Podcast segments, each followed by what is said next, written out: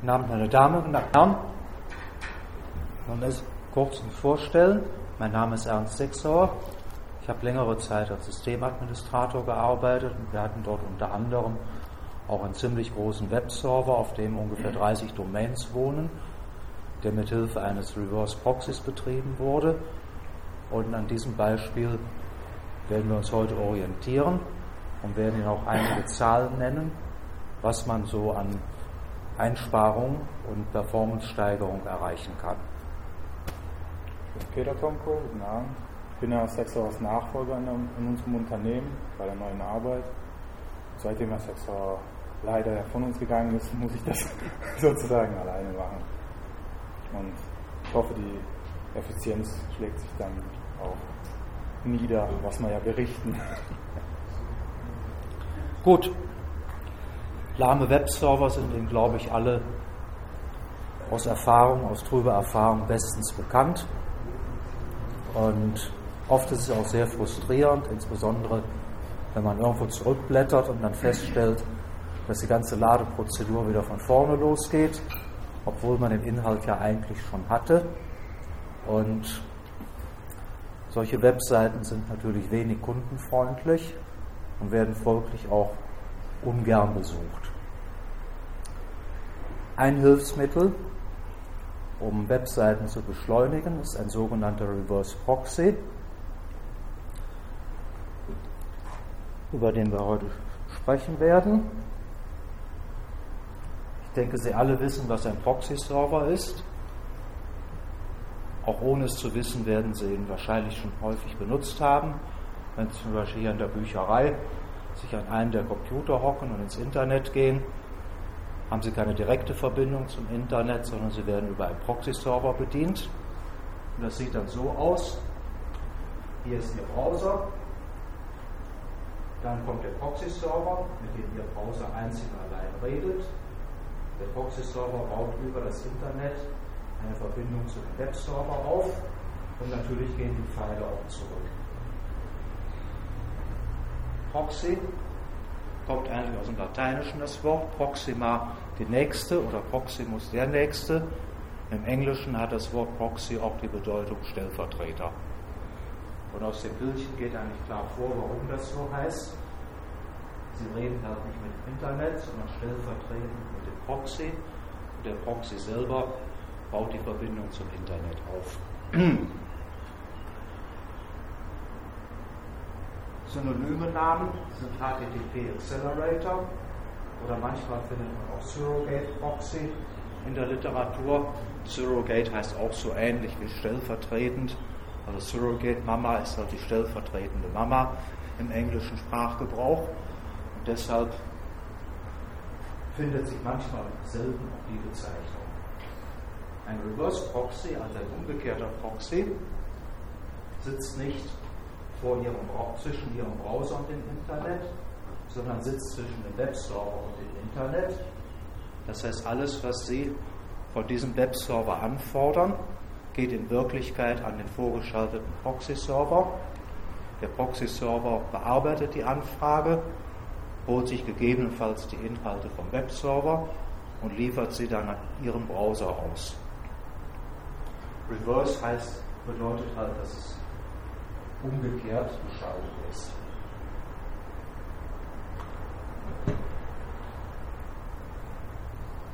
Warum macht man sowas? Da gibt es mehrere Gründe. Als erstes will man den Webserver entlasten. Ein Proxy ist ein wesentlich einfacheres Programm als der Webserver und läuft folglich auch schneller. Und wenn ein Proxy eine Webseite einmal hat, und sie erneut ausliefert, dann ist diese Seite bereits aufgebaut und kann schneller ausgeliefert werden, als wenn der Webserver die Seite neu zusammenbauen müsste. Der Proxy, von dem wir hier reden, Squid heißt er, ist als Open Source Software zur Verfügung, steht als Open Source Software zur Verfügung und ist in der Lage, Webseiten, die er einmal gehabt hat, in einem eigenen Cache-Speicher abzulegen und im Wiederholungsfall von dort direkt, direkt auszuliefern. Wie das genau funktioniert, da kommen wir später noch drauf. Aber das ist das Grundprinzip von einem Cache, dass man mehrfach angefragte Inhalte direkt aus dem Cache liefern kann und dadurch eine Beschleunigung erzielt. Der Cache von diesem Server ist zweistufig. Einmal im Hauptspeicher, solange die Maschine läuft und im Speicher Platz ist, werden die Seiten dort gehalten und zum Zweiten als permanenter Cache auf der Platte. Das heißt, wenn der ordnungsgemäß runtergefahren wird, schreibt er auf jeden Fall alles, was er im Speicher hat, noch auf die Platte, sodass wir beim nächsten Anschalten des Servers die Inhalte, die er schon gecached hatte, auch wieder bekommen. Wir haben ein kleines Problem hier, der ist dunkel, deshalb müssen wir ein bisschen hin und her rennen. Halt. Ah ja. Die Beschleunigung, die man erzielen kann, hängt natürlich von der Anwendung ab, also von der Webanwendung ab. Dazu sagen wir später auch was. Ein bekanntes Beispiel für ein Reverse Proxy ist Wikipedia. Und Wikipedia gibt an, also aus eigener Erfahrung, dass sie ungefähr 75 Prozent aller Zugriffe direkt vom Proxy-Server erledigen können und nur die restlichen 25 Prozent kommen überhaupt auf den Webserver. Das ist also eine ganz erhebliche Entlastung, die man da erzielen kann. Wir können gleich auch noch ein Bildchen zeigen, wie das bei Wikipedia aussieht. Das ist recht eindrucksvoll. Der zweite Grund, weshalb man sowas macht, ist Sicherheit. Der, was im Internet sichtbar ist, ist der vorgeschaltete Proxy-Server. Der hat auch die IP-Adresse der Domains, die er bedient. Und der Webserver selber ist im Internet in der Regel unsichtbar. Und ein Server, der unsichtbar ist, ist halt auch direkt schwer angreifbar. Und so hat man also zwischen dem Webserver und dem bösen Internet eine zusätzliche Stufe geschaltet, nämlich den Proxy-Server, was zum Schutz gegen Angriffe dienen kann. Zum Beispiel DOS-Attacken kann halt der Proxy-Server bearbeiten, die kommen erst gar nicht bis zum Webserver. Was man zusätzlich machen kann, ist durch Zugriffsregeln, werden später auch noch erklärt, unerwünschte Zugriffe abzublocken. Also wenn man zum Beispiel weiß, dass es in PHP hat es das häufiger gegeben, in der Programmiersprache irgendeinen Exploit gibt, mit der man bestimmte Anwendungen angreifen kann, dann kann man schon im Proxy-Server diese URLs prüfen und abblocken und damit gelangen sie erst gar nicht zum Webserver. Das ist besonders hilfreich, wenn es für einen bekannt gewordenen Exploit nicht gleich einen Fix gibt und man den Webserver noch gar nicht updaten kann. Dann definiert man halt im Proxy eine Zugriffsregel, die, die diese vergifteten URLs erkennt und abblockt. Was man natürlich machen sollte, wenn der Webserver beispielsweise ein Bootserver ist, dann hat er in jedem Fall eine öffentliche IP. Das kann man gar nicht abmieten und das braucht man auch. Und dann sollte man eine Firewall-Regel definieren. Hier steht ein Beispiel für das Port 80, also das eigentliche Webport, dass der Webserver auf Port 80 nur, nur mit dem Proxy-Server redet und alle anderen Inputs auf diesen Port abblockt und damit ist die Maschine im Internet auf Port 80 unsichtbar und kann folglich auch auf diesem Port nicht angegriffen werden. Eine dritte, ein dritter Grund, das zu machen, ist Lastverteilung. Man kann mit Hilfe eines Proxy-Servers die Webzugriffe auf verschiedene andere Server verteilen und dadurch eine Entlastung oder dadurch zusätzliche Kapazitäten schaffen. Das wird später auch noch genauer erklärt. So, und jetzt das angekündigte Beispiel. Das ist Wikipedia, Stand 2006.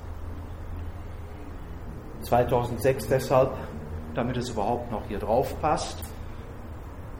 2009 würde schon nicht mehr drauf passen. Wikipedia hat mittlerweile so an die 300 Server nach eigenen Angaben. Und alles, was hier das rot-gelbe Hütchen hat, sind Squid Proxy Server, die nach außen die Schnittstelle zum Internet bieten und wie gesagt rund 75 Prozent der Wikipedia-Zugriffe direkt bedienen. Die URL, wo Sie das finden, steht im Skript drin. Das Skript steht ab morgen im Wiki. Da können Sie das nachlesen.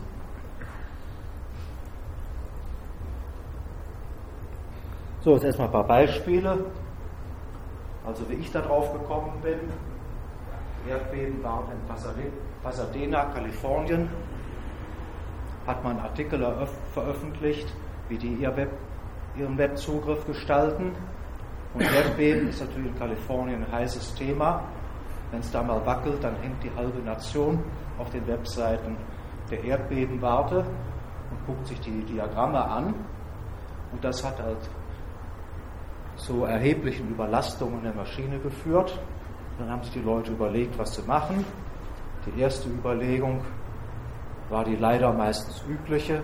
Man hat gesagt, gut, wir kaufen einen teureren Server und hat dann bei näherem Nachdenken festgestellt, dass das gar nicht die Lösung sein kann. Würde erstens viel Geld kosten würde zweitens relativ wenig bringen, weil insbesondere die Platten auch bei einem teuren Server nicht wesentlich schneller sind als bei einem preiswerten Server. Sie können also auch für viel Geld keine Platte kaufen, die zehnmal so schnell ist wie die Platte, die Sie zu Hause in Ihrem Rechner haben, weil es solche Platten einfach nicht gibt.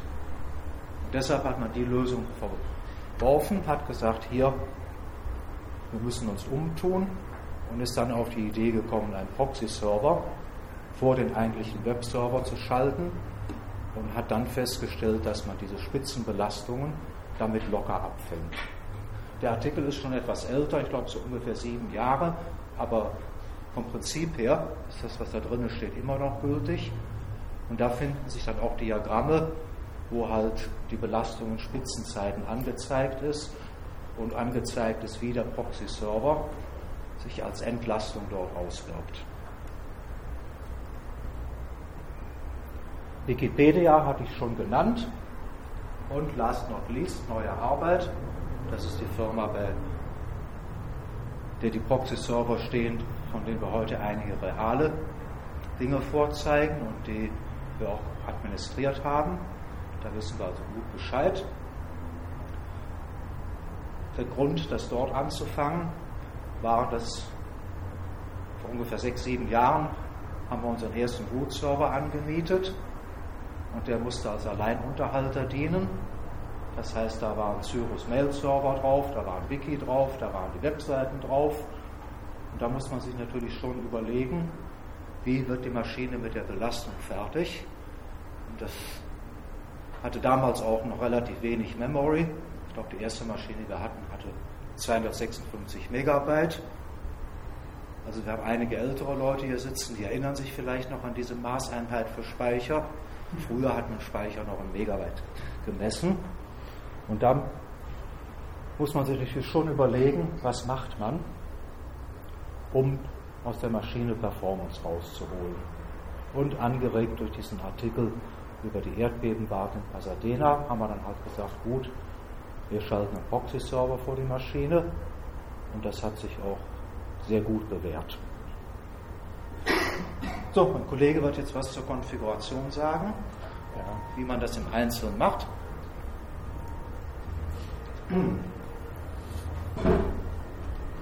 So wie wir ihn ja verwenden, ist es ja ein Reverse SSL Proxy. Ein bisschen lauter reden, glaube ich. Und damit kann man ja das Standardpaket von Squid 3 nicht verwenden. Man muss, um SSL nutzen zu können, es selber kompilieren. Ist leider so. Was ja nicht so schwer ist, enable-SSL. Und dann hat man ja die Funktionalität, um SSL zu machen. In der Config-File sind sehr, sehr viele Optionen. Hier mal erstmal die wichtigsten.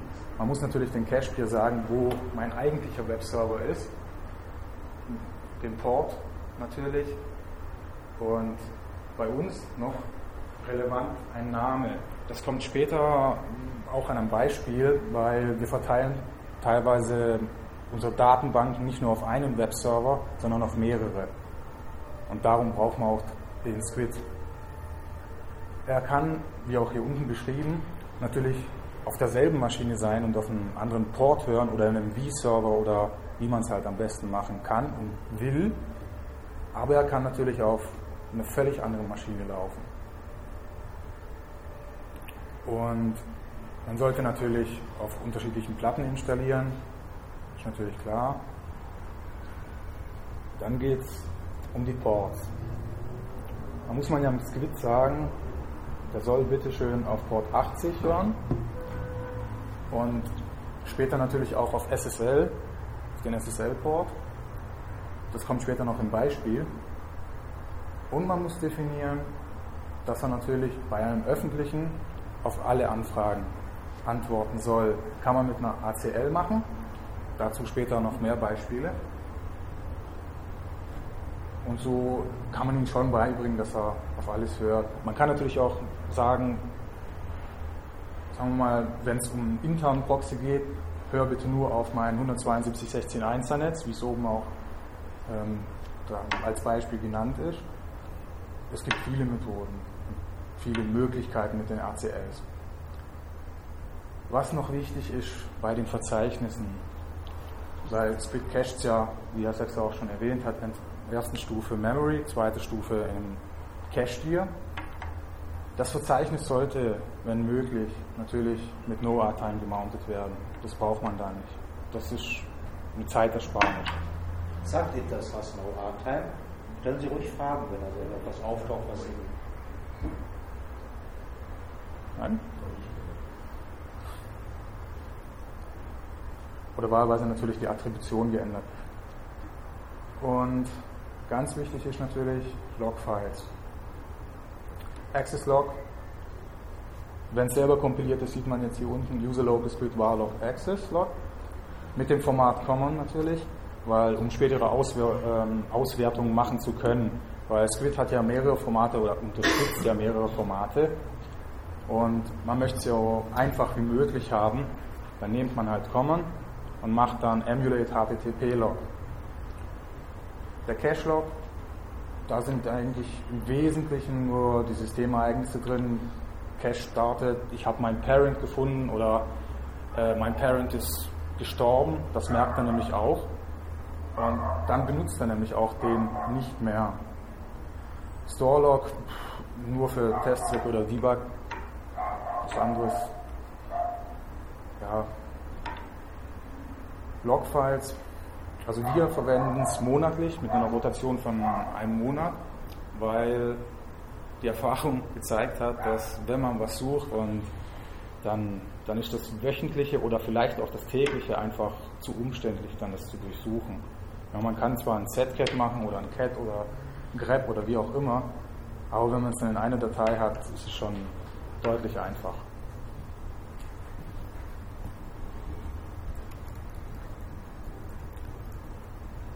Das ist natürlich das Verzeichnis, wo der Cache liegt. 2000 bedeutet hier 2 GB. Sollte nicht unnötig groß werden. Genau wegen dem, äh, was Herr Sechser auch erwähnt hat, mit den Festplatten, mit der Zugriffszeit. Und wenn der Split ja startet, macht er ja einen Index von dem Cache-File. Das bedeutet, je größer das ist, umso mehr muss er indexen. Vielleicht irgendwie vergleichbar mit der MySQL-Datenbank. Und das ist Zeit, die verloren geht. Auch beim Runterfahren. Wenn er natürlich normal runtergefahren ist, also nicht irgendwie gestorben ist der Cache, dann speichert er natürlich auch alle Daten und alle Indexes. Aber wenn er zum Beispiel gestorben ist, ist beim nächsten Re Restart von dem Cache, dauert es halt eine Weile. Und das will man natürlich vermeiden. Bringt nichts. Also ich kann ein Beispiel nennen, ich habe das einfach mal so ganz ahnungslos, als die Platten immer größer wurden, wir haben ja 40 Gigabyte frei, also machst du den Cache auf 40 Gigabyte groß und dann ist der Server wirklich proportional zum Füllgrad dieses Caches unerträglich langsam geworden, bis er nachher praktisch gar nicht mehr brauchbar war. Und die Effizienz hat sich nicht wesentlich verbessert, also was Hits betrifft. Dann haben wir ihn ganz schnell wieder kleiner gemacht und hat er wieder normal funktioniert. Also man sollte nicht denken, weil man so große Platten hat, und wenn der Platz da ist, benutzt man ihn. Könnte noch eventuell Nähe ähm, erwähnen, wir haben in einer größeren Dienststelle bei uns ähm, drei Squid am Laufen, also drei Caches am Laufen und einen Squid Master, der dann natürlich alle drei an alle drei die Anfragen verteilt. Alle drei Caches haben eine 16 Mbit Leitung, was natürlich schon zu einer gewissen Leitungsbündelung äh, führt, weil die drei Caches, die drei Squid Caches, reden ja auch untereinander und die teilen sich auch gemeinsam den Cache. Also wenn die Anfrage vom Squid Master kommt, ich brauche jetzt heiße.de, dann fragt er alle drei und wer am schnellsten antwortet, kriegt diesen Auftrag. Die wiederum schwätzen auch untereinander und wer den Cache oder den, das eine Bildchen hat auf der linken Seite, gibt das dem Squid Master zusammen oder liefert das dem Client aus. Wer die andere Seite hat, also rechtes Bild zum Beispiel, liefert dann die andere Seite aus. Also das kann man ziemlich gut machen. Das hat auch zu deutlichen Leistungsschub geführt bei uns. ACLs, das ist natürlich was ganz, ganz Wichtiges. Ähm, Zugriffsrechte. ACL, ACL-Name, Typ und Argument. Da kann man sehr, sehr vieles mit den ACLs machen. Hm, MyACL Source 172.16.1.0, äh, sprich ich erlaube alles, was von dem Netz kommt. Und später sage ich natürlich Access Allow oder später dann ein Beispiel, wir können uns dann auf die Maschine schalten. Wir haben circa gute 10, 15 ACLs. Wir sperren zum Beispiel numerische Anfragen, numerische IPs. Ähm, beim vorigen Beispiel in der Firma, bei der Außenstelle, ist es natürlich auch so, dass viele Leute leider durch bestimmte Webseitenfilterung, die wir ja betreiben, durch das diakonische Unternehmen, sage ich mal, ähm, die Leute versuchen halt auf illegalen Proxys auf quick.de oder was weiß ich drauf zu kommen. Und teilweise, es gibt ja diese schöne Seite proxy.org. äh, man klickt ja dann irgendein Proxy in der Liste an, es sind, glaube ich, 5400 Proxys und bekommt natürlich dann diese gewünschte Seite. Aber teilweise sind das natürlich numerische IPs. Und die kann man zum Beispiel mit einer ACL sperren, dass man überhaupt keinen Zugriff auf numerische IPs zulässt. Später dann im Beispiel mehr.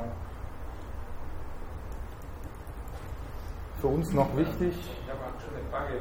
Numerische IP heißt, wenn einer kommt, den HTTP-Header und eine numerische IP mitschickt? Ja. Okay. Wenn zum Beispiel. Ja, Access Denied, kommt halt eine Squid-Fehlermeldung, Access Denied. Äh, ist das nicht äh, normalerweise so, dass äh, über die IP-Adresse das angefordert wird?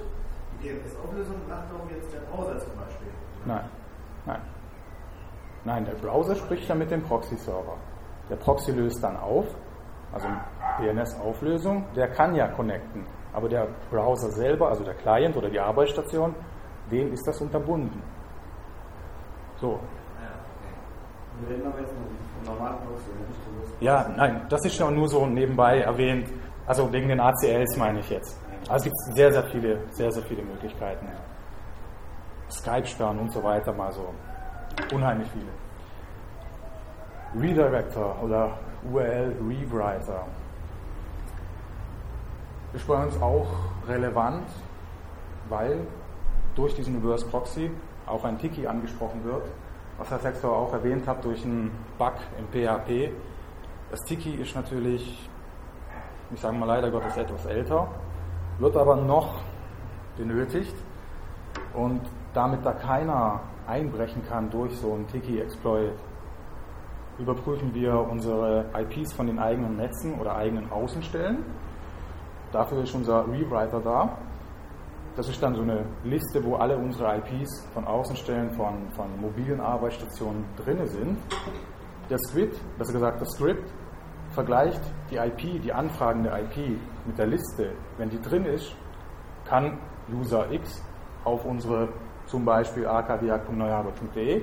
Wenn nicht, kommt dann Access Denied und wir machen automatisch einen Redirect auf neuearbeit.de, glaube ich, oder portal.neuearbeit.de, was kann man vieles, vieles machen.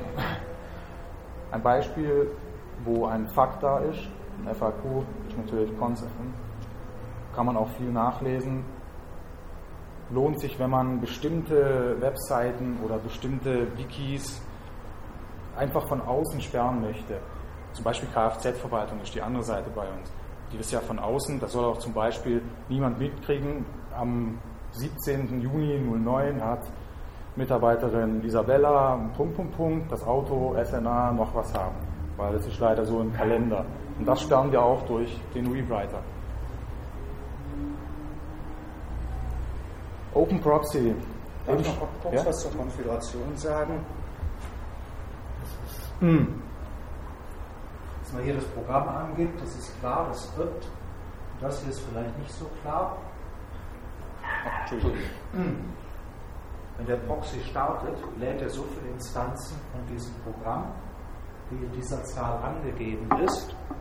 Und der Grund, weshalb das so ist, ist, dass man gewöhnlich Skriptsprachen, wie hier PL für Perl verwendet oder Python oder sonst irgendetwas. Und die will man natürlich nicht bei jeder Anforderung neu laden und neu kompilieren, sonst wird das alles unerträglich langsam. Und deshalb werden die beim Start des Servers geladen, diese Instanzen, und bleiben dann im Speicher drin. Das Programm ist ein Endlosloop und verursachen dadurch keine Lade- und Kompilierzeiten mehr. Und welche Zahl man verwendet, das muss man ausprobieren. Also 60 ist mehr als reichlich. Normalerweise reichen 20 Stück auch aus. Aber er kann halt so viele Requests zu einer Zeit bedienen, wie Children geladen sind. Hm. Open Proxy das eben erwähnte Beispiel, dass jemand von zum Beispiel proxy.org einen illegalen Proxy benutzen möchte, muss man ja beim eigenen Skript auch verhindern. Darum Open Proxy verhindern. So, man kann natürlich hier mit einer ACL, Hetzner GW, ist unser Gateway mit der IP-Adresse, muss natürlich die eigene IP-Adresse darstellen. Dann natürlich sagen, okay, was alles von dem kommt, erlaube ich. Alles andere verbiete ich, um genau diesen Open Proxy zu vermeiden, dass dann, wie im Beispiel hier weiter unten, irgendjemand versucht hat, über unseren Gateway diese Plain Call NAJP Seite anzuwählen. Dementsprechend muss man es natürlich untermeiden. Hat auch ähm, zum Beispiel, wenn irgendjemand über diesen Proxy, sagen wir mal, irgendwas bestellen würde, ist man dann in der Bringschuld. Bei der Polizei vielleicht. Und das sollte man definitiv vermeiden. Vielleicht auch dazu mal eine Zahl. Als wir das, das erste Mal gemacht haben, habe ich jetzt natürlich nicht gewusst. Ich habe auch nicht gewusst, dass es so böse Menschen gibt, die Proxys im Internet suchen und für diesen Zweck missbrauchen. Und dann kamen solche Zugriffe wirklich im Sekundentakt und noch Monate nachdem das abgestellt war, also immer Access Denied kam, kamen diese Anforderungen ständig nach. Ich weiß nicht, was die Leute sich davon versprochen haben. Und die IP-Adressen kamen aus aller Welt, da war also keine Systematik festzustellen. Und die Zieldomains, die waren auch quer durch den Garten. Also es, irgendeinen Sinn kann man dahinter nicht entdecken, aber der Vandalismus, der ist halt da. Und wenn Sie das nicht verhindern, ist Ihre Maschine ganz einfach dicht. Ja. SSL, das ist ja eigentlich der Hauptgrund, warum wir die Proxys haben. Wie gesagt, man muss es natürlich selber kompilieren. Teil von SSL ist natürlich die Verschlüsselung. Und bei einer, sagen wir mal, bei einer Datenbank, die wir zum Beispiel verwenden, wo auch persönliche Daten drinne stehen für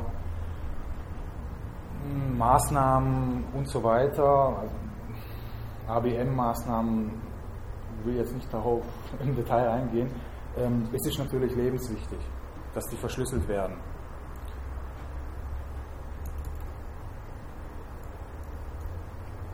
Anderer Grund ist natürlich, durch diese Verteilung von den Webservern und den Gateways äh, erspart man dem eigentlichen Server ja sehr, sehr viel Arbeit weil die zwei Gateways, wo die Namen oder neuearbeit.de oder Kubank neuearbeit.de aufgelöst wird, entrichten die SSL-Verschlüsselung. Die SSL-Verschlüsselung wird auf den Gateways gemacht. Zum Server selber ist es normal HTTP. Was natürlich, wenn das natürlich nicht so wäre, würde der Server dann bei sehr, sehr vielen Zugriffen, was wir dann später bei einem Sektor Beispiel sehen, wie viele Zugriffe wir da haben, schon etwas langsamer werden. Und man muss auch bedenken, auf dem einen Master-Server bei uns ist auch der Cyrus Mail-Server, die SQL-Datenbank. Das macht schon was. Ja. So, halt die Konfiguration, wie schon erwähnt, man muss es selber kompilieren. Zertifikat kann man natürlich selber bauen, wobei auch wie es natürlich hier beschrieben ist, manche Browser speziell der neue Firefox oder Internet Explorer sagen dann natürlich, dieses Zertifikat ist nicht vertrauenswürdig, weil es ja selber unterschrieben wird. Wir verwenden zum Beispiel ein Wildcard-Zertifikat, also stern.neuearbeit.de, ist dementsprechend teurer natürlich, aber man kann etliche Subdomains mit SSL ausstatten, egal wie viele. So, Bei dem Beispiel zeigt man oder sagt man dem Squid, bitte hör mir auf den Port SSL 443 mit dem Key, unencrypted Key. Der Key muss unencrypted sein. Also wenn man das äh, Zertifikat bestellt, dann muss man ein, ein Schema folgen, das schickt man dann dem ähm, Zertifikatsersteller oder dem, der es weiterleitet. Dann kriegt man ein, ein PEM, eine PEM-Datei, die mit diesem PIN-Code wie bei EC-Karten ausgestattet ist. Und wenn man das einfach so reinschreiben würde oder dieses anwenden würde, würde jedes Mal, wenn der SPID zum Beispiel startet, diesen PIN verlangen. Dann macht man halt mit OpenSSL diesen PIN raus, darum Unencrypted Key. Teilt man dem Squid natürlich noch das Zertifikat, das CRT mit. Und die Version 1 ist in diesem Fall nur darum relevant, weil es gibt ja TLS SSL Version 1, 2, 3 und 1 bedeutet in der Config von Squid automatisch. Das kann viele Probleme ersparen, jedenfalls unserer Erfahrung nach. Was man danach natürlich auch machen muss, zum Beispiel Kubank, kubank.neuearbeit.de würde im Normalfall so immer noch per HTTP erreichbar sein, obwohl es natürlich nur über HTTPS erreichbar sein soll.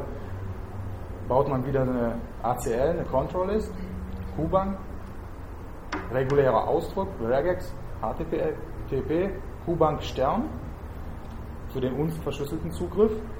Und dann später sagt man natürlich Deny. Ich verbiete es. Und somit äh, ist es über HTTP nicht mehr erreichbar, nur über HTTPS. Dann kriegt man von Squid immer so eine schöne Fehlermeldung. Access denied. Und das kann man natürlich auf alle anderen Webseiten auch anwenden. Alternativen. Pound. Das ist eine, ein, ein, ein Lastverteiler und Load Balancer eigentlich, der leider momentan noch kein, ähm, noch, also leider, ich sag mal noch nicht als Paket bekommbar ist, als Debian-Paket.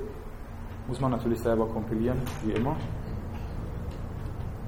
Und äh, der kann dann auch richtig Last verteilen. Der erkennt auch Session, äh, Sessions ja. von SSL-Sessions. Also wenn, kann ich wieder mal das Beispiel von der, von der großen Außenstelle nehmen.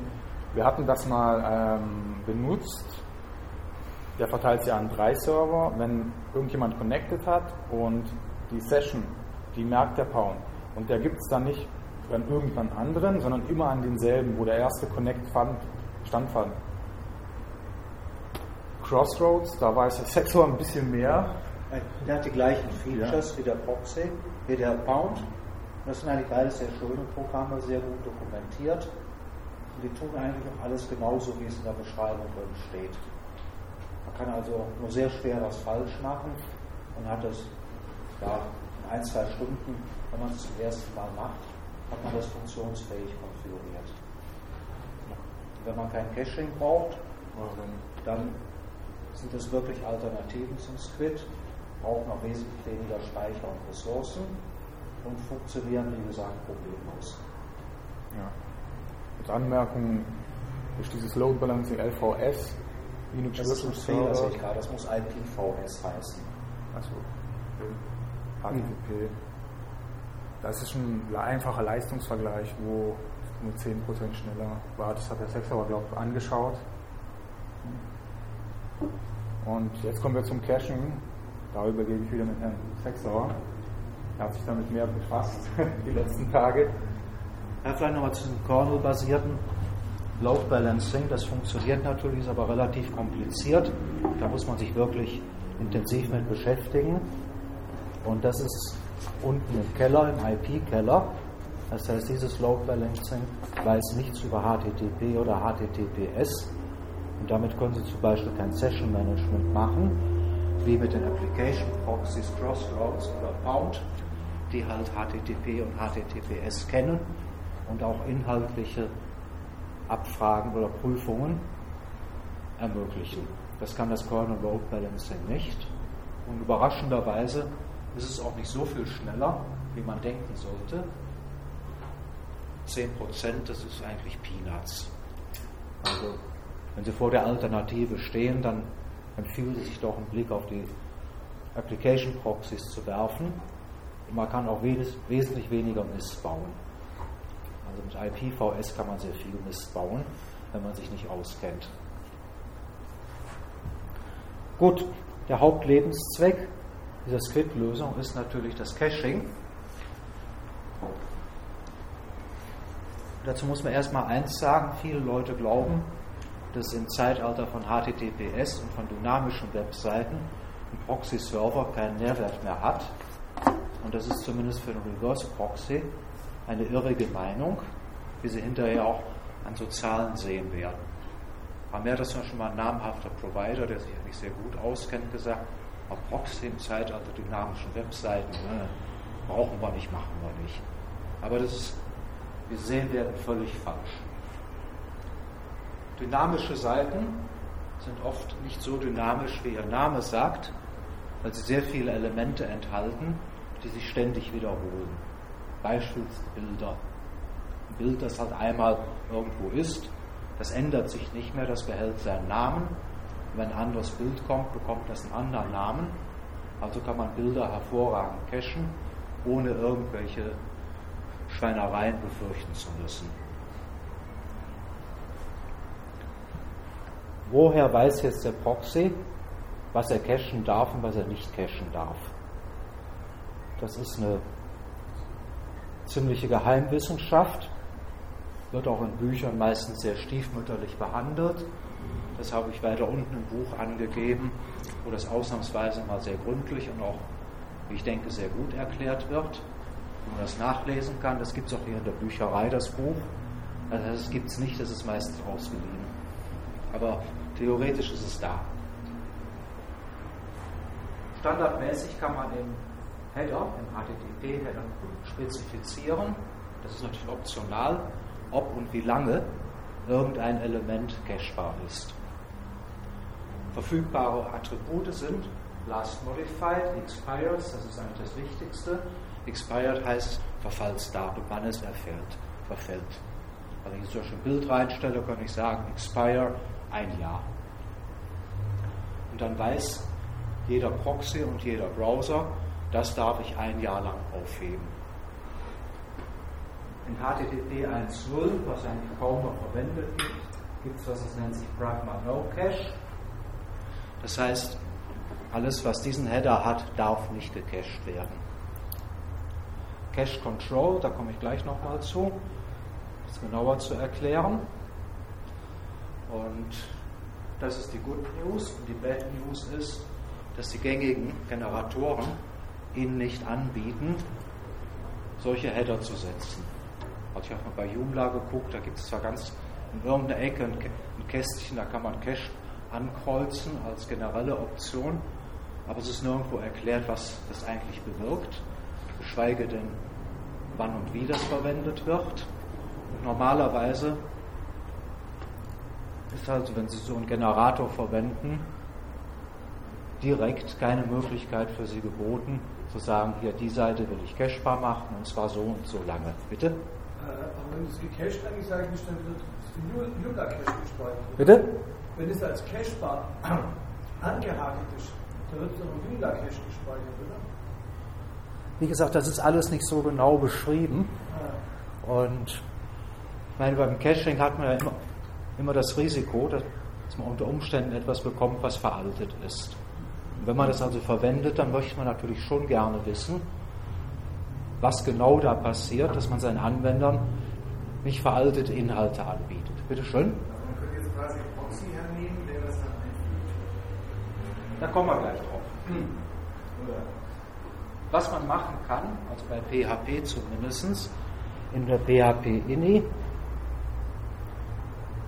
kann man auch global diese drei Optionen, die ich oben schon erwähnt habe, setzen. No Cache heißt, erzeuge keine cachebaren Inhalte. Da kann man nichts falsch machen, höchstens, dass es langsamer wird.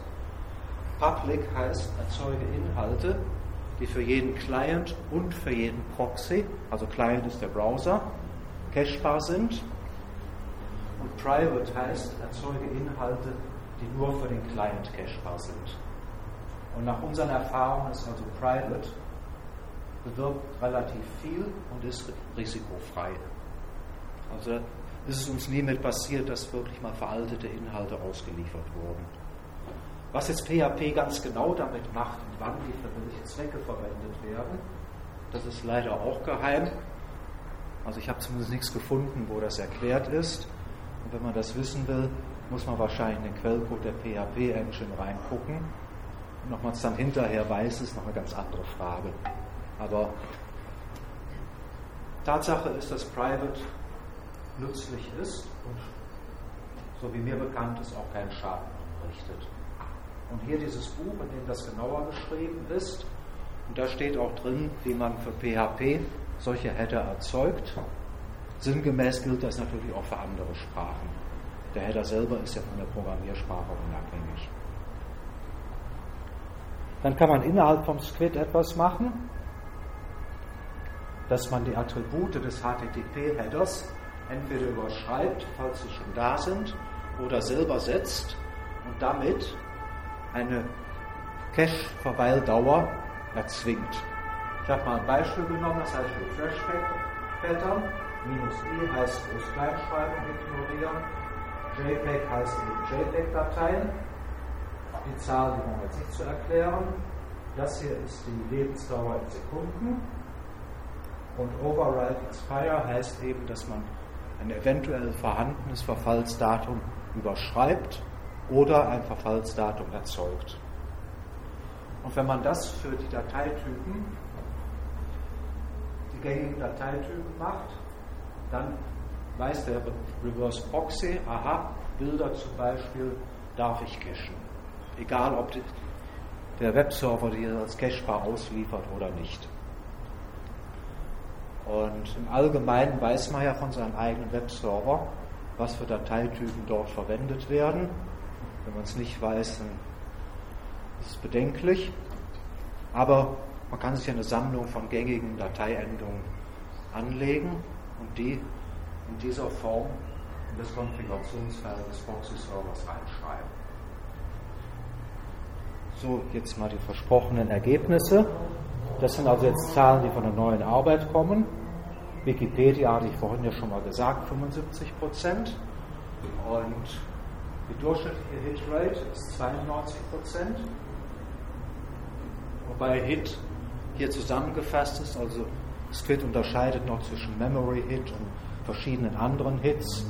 Das habe ich jetzt alles als in einen Topf geworfen und das sind immerhin stolze 92 Prozent. Das heißt, der Webserver bearbeitet nur 10 Prozent, rund 10 Prozent der einkommenden Anfragen selber. Den ganzen Rest erledigen die Proxy-Server. So, das hier ist eine Anwendung, die nur HTTPS macht, ist in PHP MySQL beschrieben und bringt es sage und schreibe auf 94 Prozent. So viel zu dem Thema, dass man im Zeitalter von HTTPS und dynamischen Webseiten kein Proxy mehr braucht. Eine andere Anwendung ist Joomla. Das ist ein Webgenerator, der auch die Inhalte in MySQL ablegt und soweit ich weiß auch in PHP geschrieben ist. Ja.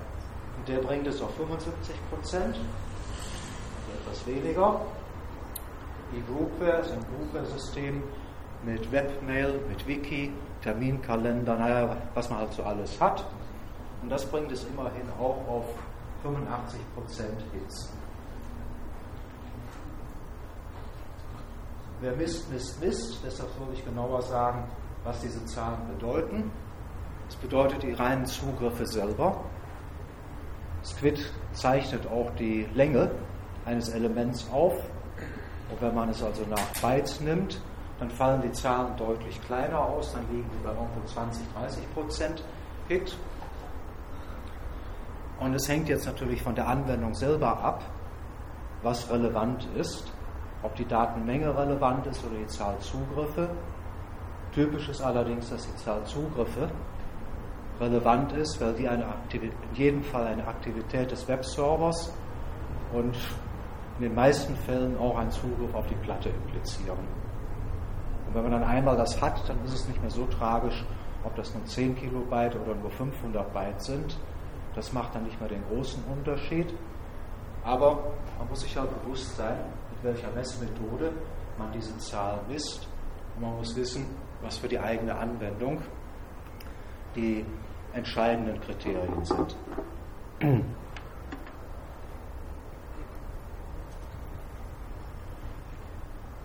So, wie misst man überhaupt? Man misst über das File Access Log, in dem alle Zugriffe aufgezeichnet werden.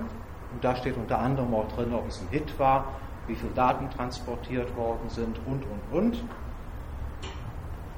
Und das ist die primäre Quelle, wobei man jetzt natürlich aufpassen muss. Gewöhnlich wertet man das Logfile des Webservers auf, aus. Das heißt, wenn Sie jetzt Leute suchen, die auf Ihren Webseiten Werbung machen und naiven prospektiven Kunden finden, dann sagen sie, guck mal, auf meiner Webseite sind 5 Millionen Zugriffe im Monat. Und dann sagt er, toll, da kann ich eine tolle, feine Anzeige platzieren. Dass diese reine Zahl natürlich nicht viel sagt, ist ein anderes Kapitel. Aber wenn ich jetzt natürlich einen Proxy mit 90% Hitrate davor habe, dann sinkt meine Zahl 5 Millionen halt um 90% ab. Folglich werte ich für solche Statistiken nicht mehr das Logfile des Webservers aus, sondern das Logfile des Proxy-Servers.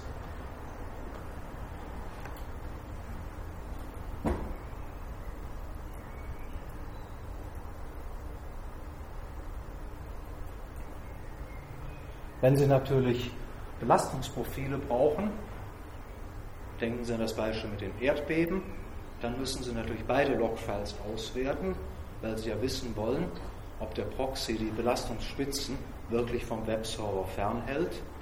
Und die Belastungsspitzen für den Webserver erkennen sie natürlich nur aus dem Logfile des Webservers selber.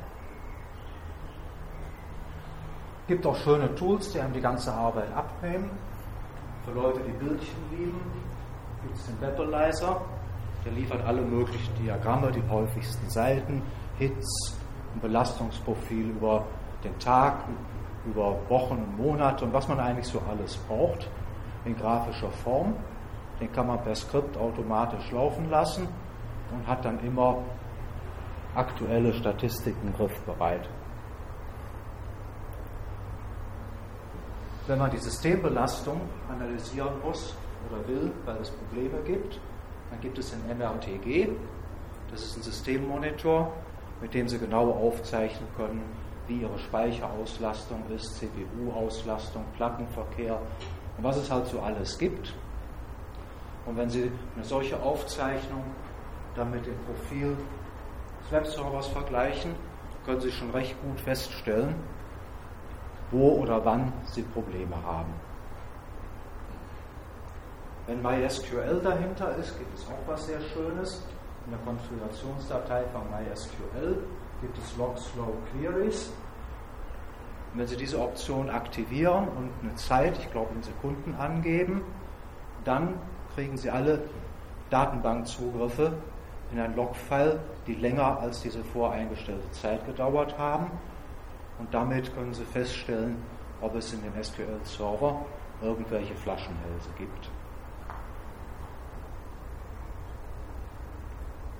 Logfiles selber, das ist vorhin schon kurz erwähnt worden, können in zwei unterschiedlichen Formaten erzeugt werden.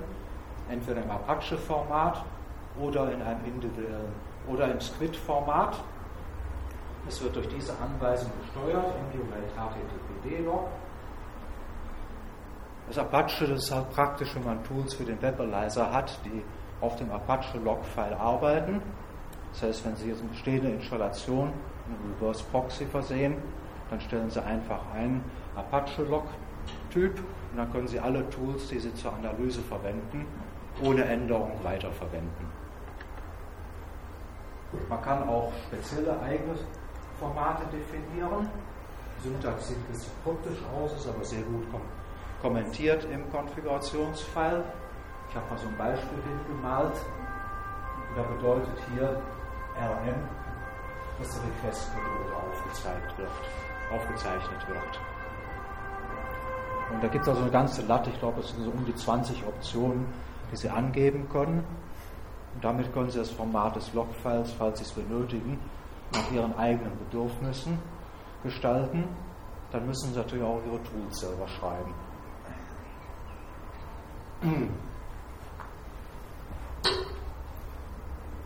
Neben dem Webalizer gibt es für das Squid-Format ein Perl-Skript, das den schönen Namen Calamaris führt, das im Textformat ein riesiges Zahlenwerk ausgibt wo Sie auch wieder Optionen angeben können, was Sie haben möchten und die dann als Grundlage beispielsweise für grafische Auswertungen verwendet werden können.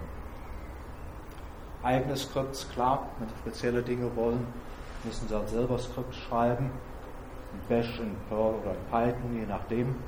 Dafür sind diese Skriptsprachen ja gedacht. Ja, jetzt es spannend. Lastverteilung.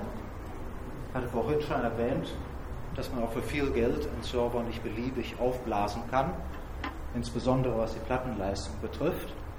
Und wenn man dann halt an die Grenze seines Servers gekommen ist, muss man sich irgendwas einfallen lassen, wie man weitermacht. Was sich anbietet, ist natürlich die Arbeit auf mehrere Rechner zu verteilen.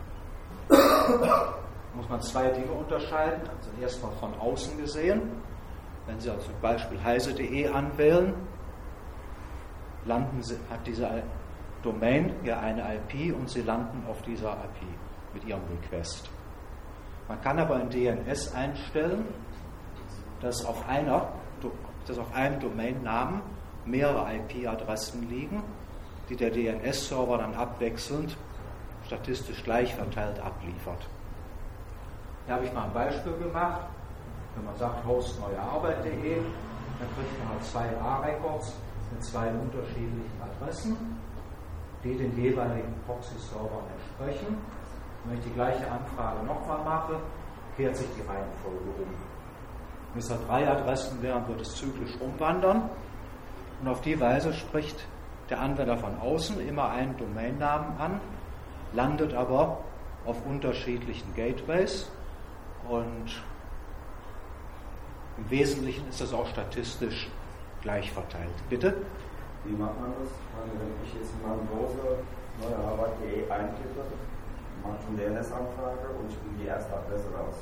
Ja. Und die IP-Adresse wird hier gecached in meinem Workstate, also klein. So lange verwenden Sie diese Adresse genau. und bei der nächsten DNS-Anfrage kriegen Sie. Wenn der Proxy-Server ausfällt in dem Moment, beziehungsweise unten ist, dann habe ich in meinem Browser beziehungsweise in meinem Rechner noch die erste äh, IP-Adresse. Komme ich gleich drauf. Okay. Und also wie wir an den Logfiles gesehen haben, wird die Arbeit ziemlich gleichmäßig verteilt, so plus minus 2 oder 3 Prozent Unterschied. Muss natürlich nicht gleichmäßig sein, wenn jetzt hinter einer DNS-Anfrage ein ganzes Netz hängt, dann hängen die halt alle erstmal auf dieser IP und auf diesem Gateway aber auf Dauer verteilt sich das recht gut.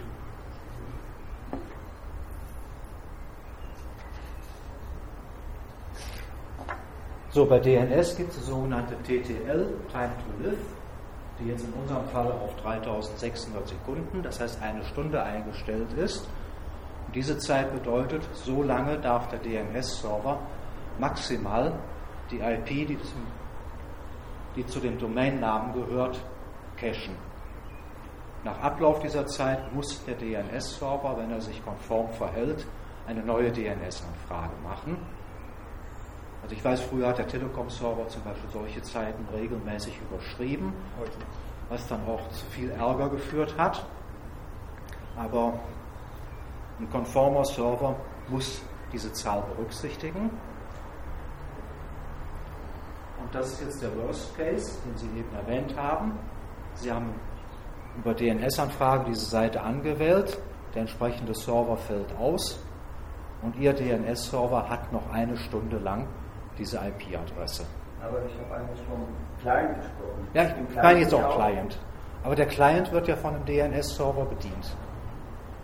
Das heißt, wenn Sie jetzt ein Einzelschicksal Endgerät haben, beispielsweise mit DSL-Anschluss, dann benutzen Sie ja den Nameserver Ihres DSL-Anbieters, wenn Sie keinen eigenen eingestellt haben. Und dieser Nameserver weiß, ich darf das 3600 Sekunden maximal speichern. Und wie gesagt, wenn Sie bei der Telekom sind, können Sie Pech haben. Ich weiß nicht, ist es immer noch so? Ja. Ganz zwei Wochen. Äh, Ohne Witz, kein Scherz.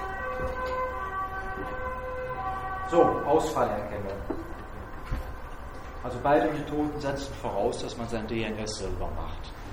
Es gibt auch vielleicht Provider, die das für einen machen, aber das dürfte eher die Ausnahme sein. Erste Methode ist, dass Sie auf den DNS-Servern Skript laufen oder auf irgendeinem anderen Rechner ein Skript laufen lassen, das die Verfügbarkeit der DNS-Server überprüft und die Zonendateien entsprechend dynamisch ändert. Also wenn sich dieses Skript feststellt, aha, Proxy A ist noch da, Proxy B ist weg, dann wird die IP von Proxy B halt aus der Zonendatei rausgenommen und wird folglich auch nicht mehr ausgeliefert.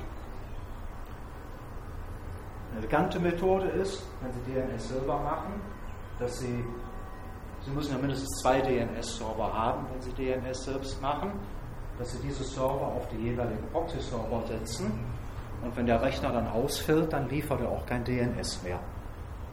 Und damit haben Sie automatisch immer nur die IP-Adressen von den Maschinen, die gerade laufen. Man kann die Zeit natürlich kürzer machen, je nach Bedürfnis. Das Minimum, was erlaubt ist, sind 60 Sekunden. Wenn man da drunter geht, kommt die DENIC und haut ein. Also die meisten Dünn-DNS-Anbieter verwenden heute 60 ja, Sekunden. Und dann können Sie natürlich diese Worst-Case-Zeit entsprechend runtersetzen. Der Preis, den man dafür zahlt, ist relativ gering. Sie kriegen halt mehr DNS-Anfragen auf Ihren Server.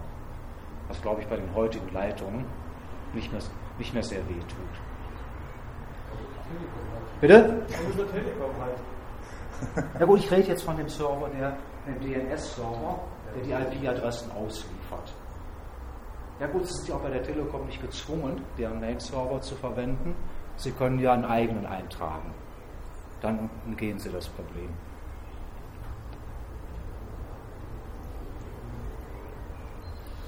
So, nach innen, das heißt also in Richtung Webserver, gibt es diverse Möglichkeiten, was man alles machen kann. Wichtig ist, dass das Quid es erlaubt, mehrere Clearance zu definieren. Das heißt, ich bin nicht darauf angewiesen, dass da nur ein Webserver hinterhockt. Ich kann auch zehn Stück dahinter hocken haben. Wenn Sie sich vielleicht noch an das Bildchen von Wikipedia erinnern, haben Sie ja gesehen, da ist ein Pool von Squid-Servern und ein Pool von Webservern. Die Squid-Server wissen halt, wie viele Webserver es gibt und verteilen die Anfragen entsprechend. Es gibt einen Gewichtsparameter, mit dem Sie, wenn Sie Webserver sehr unterschiedliche Geschwindigkeit haben, sagen können, okay, der kriegt 80 Prozent, der kriegt 20 Prozent, wie Sie immer wollen. Default ist, dass es gleich verteilt wird. Das Quid erkennt prüft permanent und erkennt automatisch, ob der ausfällt oder wieder verfügbar wird und zeichnet das auch im Cache-Log auf. Da müssen Sie sich also nicht selber drum kümmern, das macht der Split von alleine. So, mehrere Webserver ist schön und gut, aber die sollten natürlich auch die gleichen Inhalte ausliefern. Das heißt, nehmen wir an, ich habe zwei Webserver, damit es einfacher wird. Da muss ich dafür sorgen, dass diese beiden Server synchronisiert sind. Im einfachsten Fall statischer Inhalte kann ich das mit Copy oder R-Sync machen und das dann einfach nach einer Änderung oder periodischen Skript laufen, dass die Änderung von einem Server auf den anderen rüber kopiert.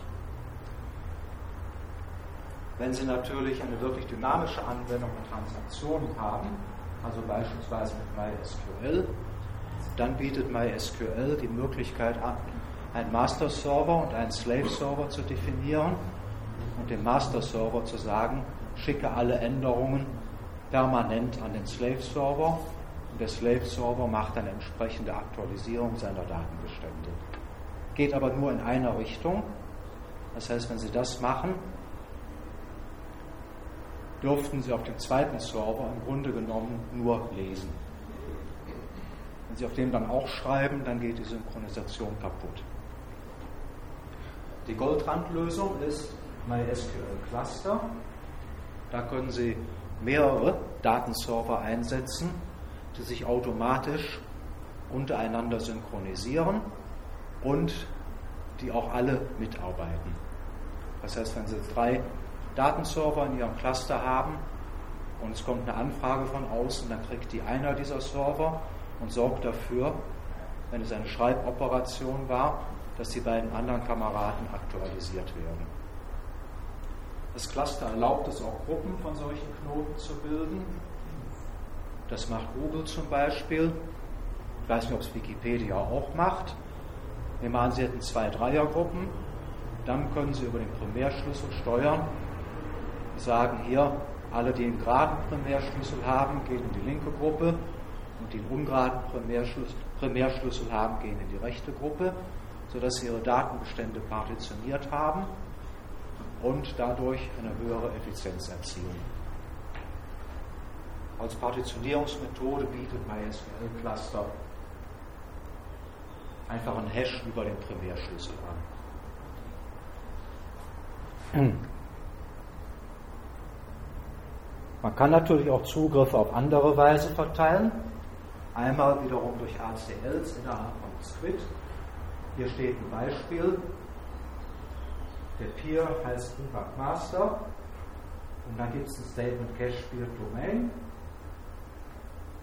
die diesen Server anspricht und der hört halt auf einen anderen Port, um das säuberlich auseinanderzuhalten. Und das heißt, alle Fragen, alle Requests, die für Kubank Master kommen, gehen an diesen Server. Und davon kann man natürlich mehrere haben, also beliebig viele, wenn man will. Ich glaube, in dem konkreten Fall sind es zurzeit drei oder vier.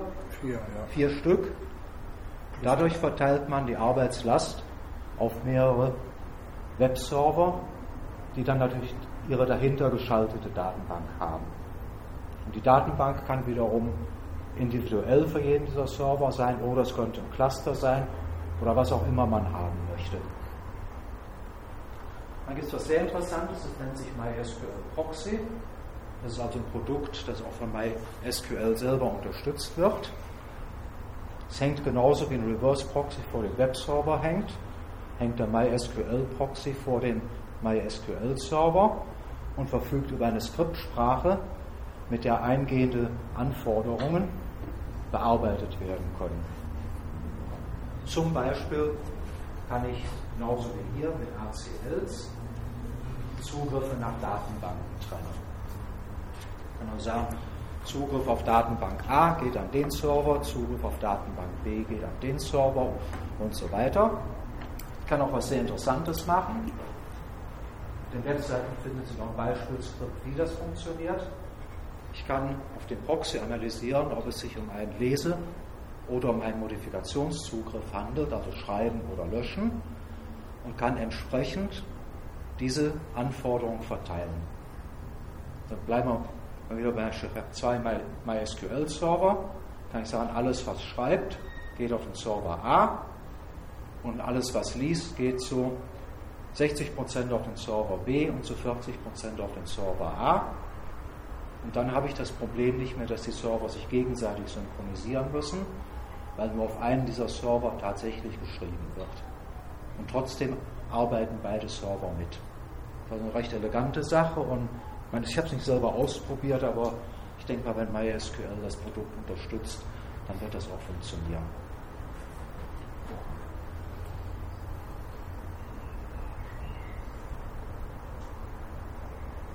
Session Management. Nehmen wir an, Sie haben einen Webshop. Sie wählen sich da ein. Dann erzeugen Sie eine Folge von Transaktionen, die zusammengehören und auch erst, wenn sie beendet sind, als Ganzes wirklich auf den Server geschrieben werden.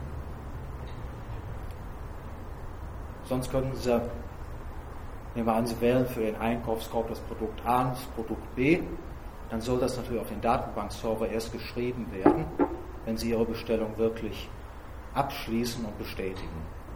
Und vorher wird das halt auf eine Zwischendatei geschrieben, eine Transaktionsdatei, und erst wenn Sie es bestätigen, wird es wirklich auf den Server geschrieben. Und wenn Sie es nicht bestätigen, wird es als ganze Transaktion verworfen. So eine Transaktion muss natürlich auf einem Server verbleiben. Und deshalb muss das System irgendwie erkennen, was eine Sitzung oder eine Session überhaupt ist. Das HTTP-Protokoll selber gibt es nicht her. Und gängige Methoden, das zu machen, sind Cookies, das verwendet PHP. Aber es gibt auch Leute, die das an der URL erkennen, die halt in die URL irgendeine Kennung einbauen, Fragezeichen, was weiß ich was um eine Sitzung zu identifizieren. Squid kann das derzeit nicht erkennen, während Pound und Crossroads das erkennen können. Da können Sie also sagen, eine Sitzung wird durch einen Cookie mit dem Namen XYZ definiert und dann merkt dieser Proxy sich das und sorgt dafür, dass alles, was zu diesem Cookie gehört, auf der Maschine verbleibt, wo der erste Request hingerichtet wurde. Wenn Sie MySQL Cluster haben, dann brauchen Sie sich darum nicht zu kümmern, weil das innerhalb des Clusters von alleine geregelt wird. Aber wenn Sie das nicht haben und Lastverteilung machen, dann müssen Sie eben derzeit ein Pound oder Crossroad Proxy dazwischen schalten, um das Session Management wirklich sicher zu bewältigen.